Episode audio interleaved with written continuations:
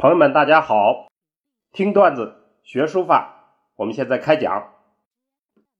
上次我们说了八分书是什么，这次我们的段子叫起自大汉的书法雅集。话说西汉初，丞相萧何倡修山河堰水利工程。那么，在宝协栈道的南端开凿了一个石门隧道，这是世界上最早具备车辆通行条件的人工隧道。为了纪念开通，汉中郡守就下令刻了“汉中太守督军开通宝协道碑”，刻在。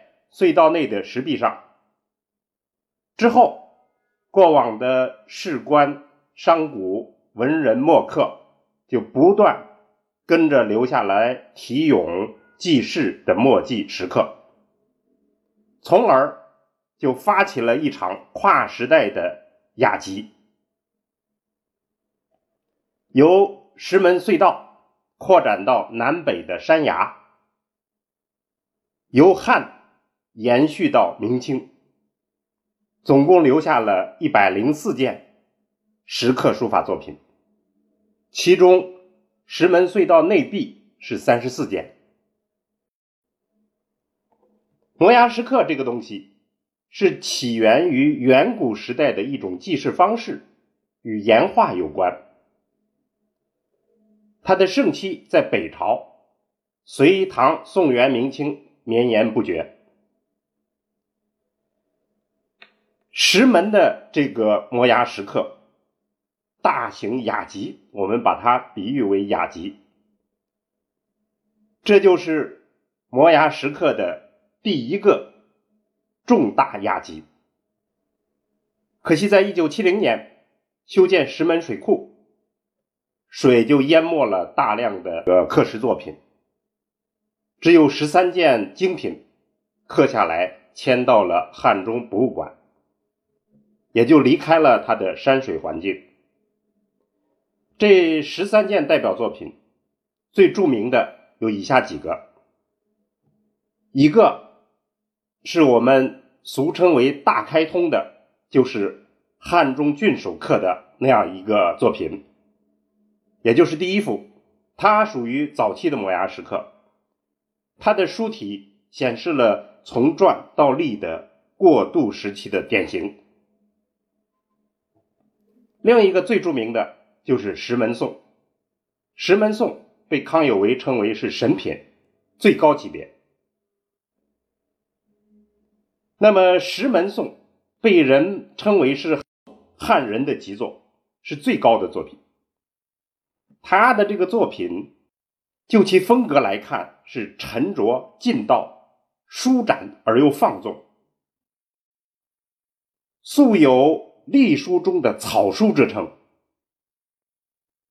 理论家刘熙载曾经说：“秦碑历尽，汉碑气厚。”我们从《石门颂》中间就能感觉到这种汉碑气候的风韵。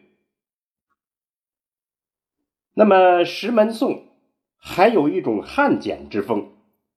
细看，他把隶书。汉简的那种味道，尤其是那种灵动的味道，表现的淋漓尽致。另外还有一个叫《石门铭》，很多书家经常把《石门颂》和《石门铭》合称二十。《石门铭》是后来的北魏作品，那么也被人称为是不食人间烟火的仙品。此外还有。四幅汉隶大字，分别是“石门”两个字、“玉盆”两个字、“石斛”两个字、“滚雪”两个字。最后一个“滚雪”署名为魏王，一般都认为是曹操的作品。那么，石门十三品经常也被称为是汉魏十三品。它是篆走向隶，再走向楷的过渡时期的真迹，所以非常有典型性。再说到汉中这个地方，很特别，在秦末的战争中间，刘邦被项羽封为汉王，刘邦就以汉中为根据地，初定三秦，歼灭项羽。就以汉为名建立了汉朝，其后才有了我们汉人、汉民族、汉文化，甚至我们的书体文字称为汉字，都是从这个地方来的。石门十三品堪称是汉字书法的代表，所以充分体现了我们汉文化的风范。每一年，日本的书道。成群结伙的来到汉中瞻仰，而且给汉中留下了一个赠言，这就刻在汉中的博物馆。赠言是“汉中石门，日本之师”，可见他们对这个地方崇拜。